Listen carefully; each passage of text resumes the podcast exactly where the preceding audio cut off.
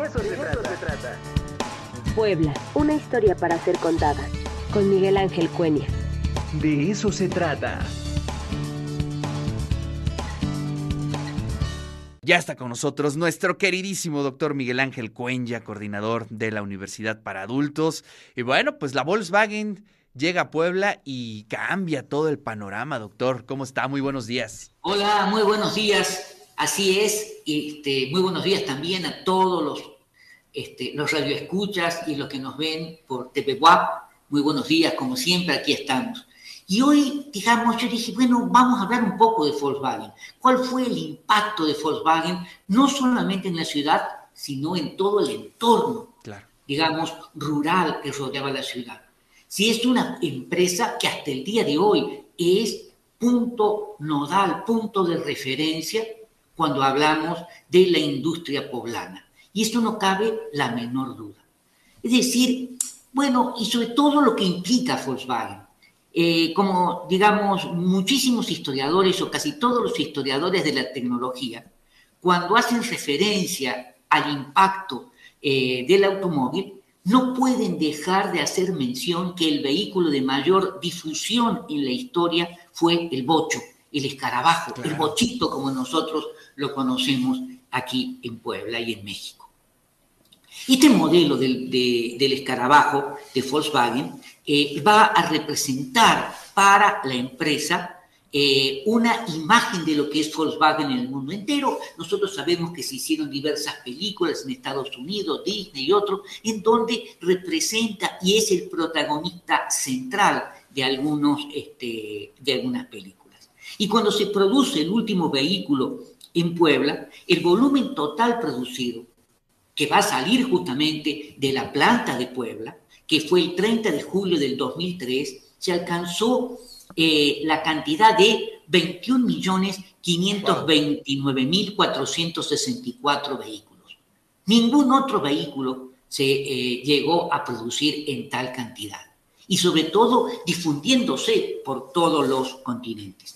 Este vehículo comenzó a producirse en Alemania, en Wolfsburg, en 1938, en plena época del nazismo, y, digamos, podríamos decir, comenzó a producirse poco, pocos meses antes de que comenzara la Segunda Guerra Mundial. Hay una, se paralizó la producción, por supuesto, y va a ser recién de la Segunda Guerra Mundial cuando comenzó la producción en serie. Claro, hasta acá no hay ningún problema. Nosotros podemos hacer referencia a lo que fue la gran reacción este, en Alemania, el papel desempeñado por los distintos automóviles, y sobre todo un automóvil del pueblo, un automóvil barato, para sustituir las motocicletas, especialmente después de la Segunda Guerra Mundial. Pero hay algunos problemas que competen también a nuestra realidad.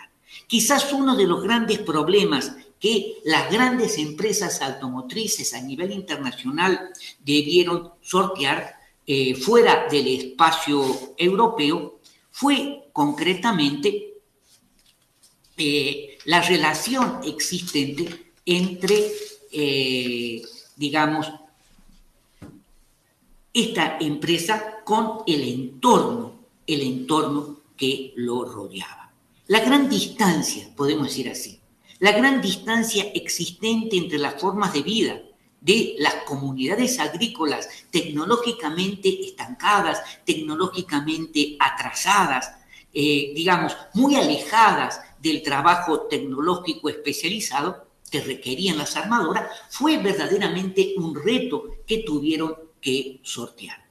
En el caso de la planta Volkswagen instalada en el municipio de Cuautlancingo, apenas 10 kilómetros del zócalo de la ciudad de Puebla, es muy importante en la medida en que su establecimiento forma parte nodal hoy del patrimonio industrial del Estado de Puebla.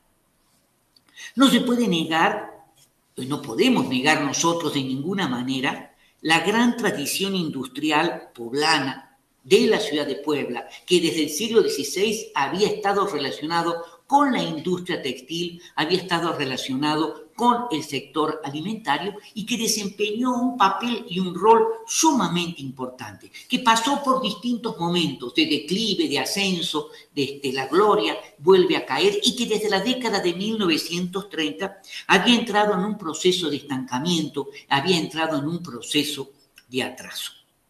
Eh, y acá el cambio más importante va a comenzar a partir del momento en que comienza la construcción del complejo industrial eh, que implicó la contratación de un importante número de trabajadores de la zona, la mayor parte de origen rural, de origen campesino, que impulsó lógicamente esta contratación y esta construcción, el desarrollo de una cultura material de diversa índole, generó importantísimos cambios, cambios, podemos decir, a nivel cultural, a nivel social, a nivel eh, económico, en las mentalidades, eh, y empezó justamente con la selección de las tierras. ¿Por qué se seleccionaron las tierras entre Cuautlancingo y San Lorenzo Almecatla? Bueno, porque había una serie de condiciones especiales. Primero, una serie de transformaciones que se hicieron en la época, eh, digamos, de la década de los 60, mediados de la década de los 60,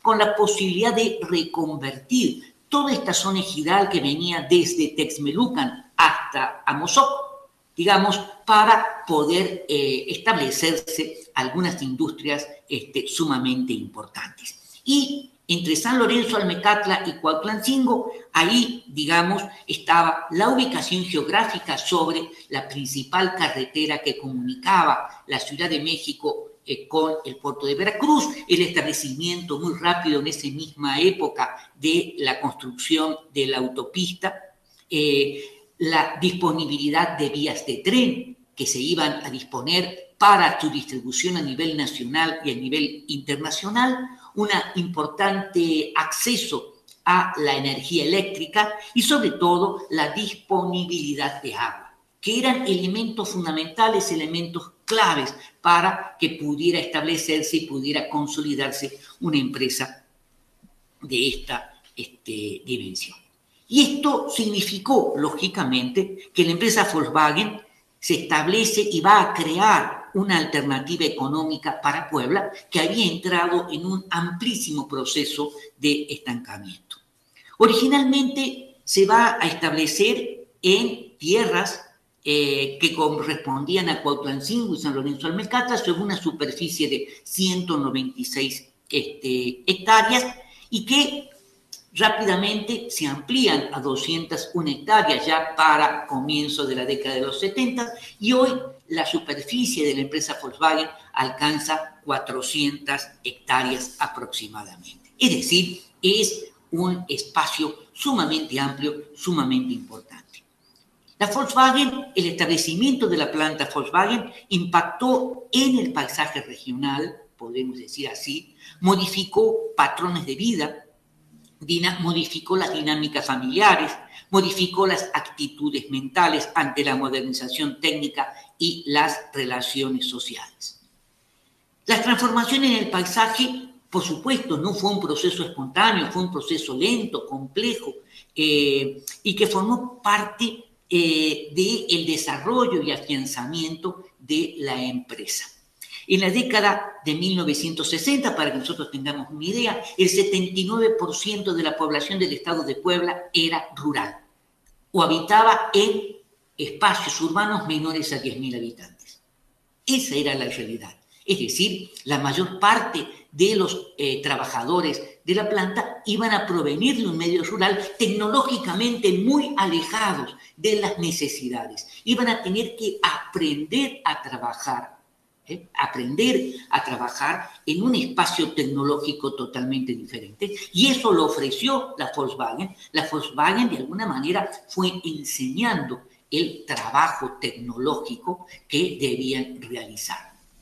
Hoy, claro, hoy ya, eh, digamos, las situaciones han cambiado, no se contrata a nadie que no tenga un nivel de estudios superiores, digamos, fundamentalmente a nivel universitario o a nivel tecnológico, con ingeniería, con manejo de cómputo. Bueno, el problema tecnológico ya ha cambiado.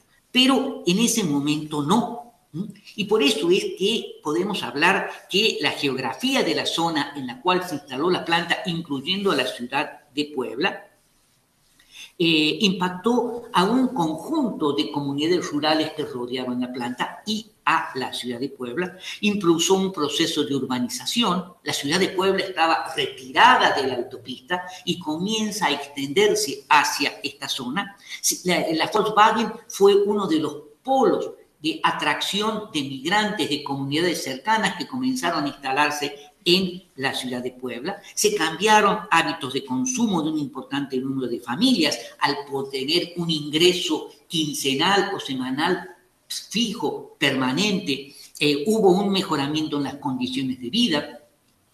Se impulsó el establecimiento de nuevas empresas, empresas que hoy nosotros llamaríamos empresas de autopartes que empezaron a girar alrededor de la empresa Volkswagen. Se va, y esto fue lo más difícil, normalizar una cultura del trabajo con horarios establecidos, con disciplina del trabajo, para una sociedad que no estaba acostumbrada a realizar este tipo de actividades, que las fiestas patronales, los santos patronales pasaban a desempeñar un papel central y las exigencias de las empresas modificaron eso. Se va a incrementar el nivel escolar, es decir, eh, los trabajos en las grandes empresas van a significar indefectiblemente la necesidad de, un, de una escolaridad mayor y por lo tanto van a empezar a establecerse eh, escuelas secundarias, preparatorias, primarias privadas, públicas, universidades, eh, que van a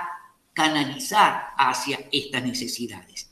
Se van a generar saltos cualitativos, decía yo, en la forma de vida, la posibilidad del acceso a una casa, la posibilidad del acceso a un crédito hipotecario.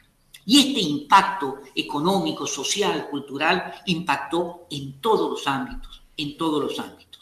Y es el resultado, lógicamente, de una importante movilidad eh, social que impactó en toda la sociedad.